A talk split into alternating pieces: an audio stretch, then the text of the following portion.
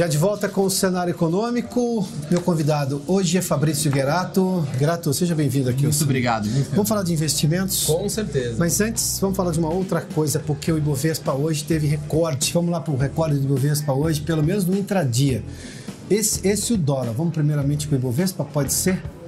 Agora sim. É, na, no recorde ali, Guerato, 0,71% de alta, 115.131 pontos.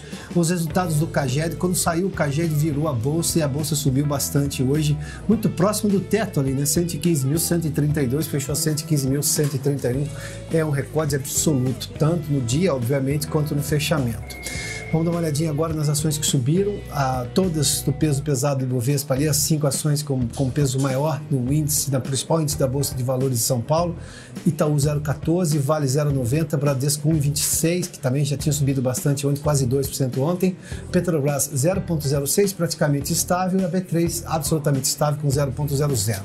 E o dólar ficou em 4,6, chegou a cair durante o dia, hoje uma pequena alta ali, mas não mexeu no valor nominal do dólar, alta de 0,0 0,7 no final do dia, boa parte do dia ficou em queda, R$ 4,06. Bom, Gerato, vamos falar de investimento porque a gente viu que a bolsa está animada. Com mais é, sucessivos recordes esse ano, né? Então a gente está vindo aí numa. Como a gente não via um ano né, de 2019 há muito tempo. Então a renda variável está despontando o brasileiro está voltando a começar a perder o medo, né? Quem acompanhou a quebra da, da Bolsa do Rio de Janeiro, né? Algumas décadas atrás, Sim. né? Um bolsa jogo, bolsa quebra as pessoas. E agora o brasileiro está se vendo obrigado a descobrir a renda variável. Ainda é um número incipiente, né? Um milhão e meio aí de investidores, mas está aumentando. E esse número provavelmente deve continuar aumentando. Eu arriscaria dizer 100 mil, 200 mil investidores por mês. Tá, eu vou lhe fazer a pergunta uh, que eu sei que eu vou lhe colocar numa saia justa, mas não tem como evitar. Vamos Até lá. dias atrás, quando a bolsa estava em quase 90 mil, vários investidores diziam: agora não é o momento de investir em bolsa, está muito alto. Uhum. De lá, ela oscilou um pouquinho, subiu, oscilou um pouquinho, subiu mais ainda e agora está em 115 mil. É momento para aplicar na bolsa? Com esse valor? É, exatamente. Na verdade, assim, muitos investidores começam a olhar para o cenário momentâneo. E bolsa é investimento de longo prazo, né? Todo mundo sabe que bolsa não é para você olhar o momento.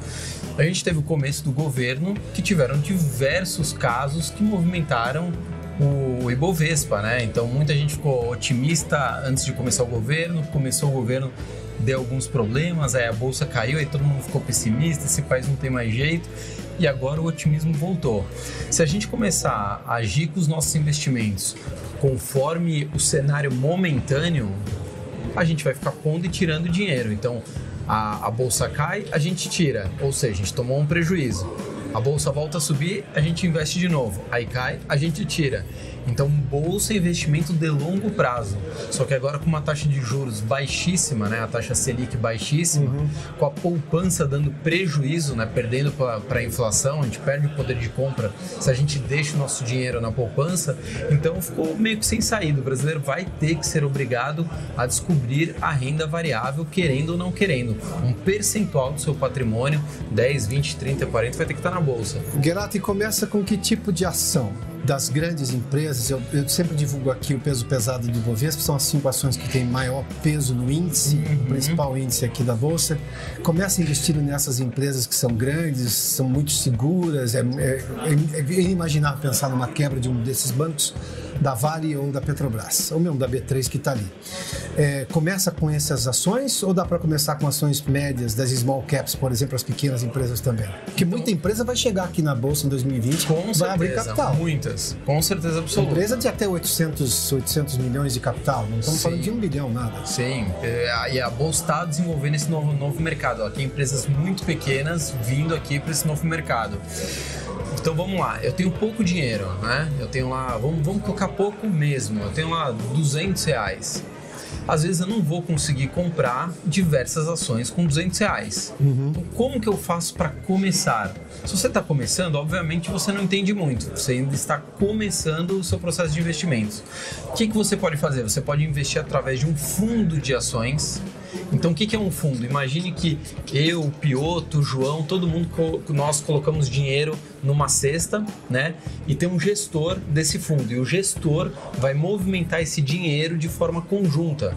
Então, tem fundos que você consegue entrar a partir de 100 reais, fundos a partir de 500 reais. Você coloca o seu dinheiro lá. São fundos de ações, FIA, fundo de, de investimento. Ou seja, um investimento mais agressivo com uma segurança maior. Exatamente. Do que você sair investindo sozinho em, em alguma Quem ação. Mais chance de errar? Eu, que não entendo nada, não acompanho o mercado o dia inteiro, não fico sabendo diversas informações, ou um gestor que tem uma equipe que está no mercado há 30, 40 anos. Não quer dizer que ele não vai errar, mas concorda que a chance dele errar é menor do que a nossa? Então você pode começar a investir através de um fundo ou através de, um, de uma ETF, né? Que, que basicamente é, é uma ETF? Também é um fundo que reproduz o Ibovespa. Então, dentro desse fundo vão ter as principais ações que compõem o Ibovespa. Então, seu dinheiro vai exatamente igual ao Ibovespa ali. Subiu, sobe, caiu, cai. Então, são duas formas. Você fala assim, para quem não entende absolutamente nada de ações, zero, pode investir através de fundos de investimentos. Eu acho que essa é a melhor alternativa para começar. Conversamos em janeiro de 2020 de novo, então? Com certeza absoluta, a gente vai voltar aqui. Muito obrigado pela oportunidade. Obrigado, Gerato. Obrigado, obrigado, uma vez mais. Bom, o cenário econômico de hoje termina aqui. Obrigado pela sua companhia, pela audiência. Só uma nota: o Catex subiu bastante hoje, mas a própria empresa está pedindo ajuda da B3 para entender o porquê que a ação subiu tanto, dizendo que ela não vê nenhuma razão para isso.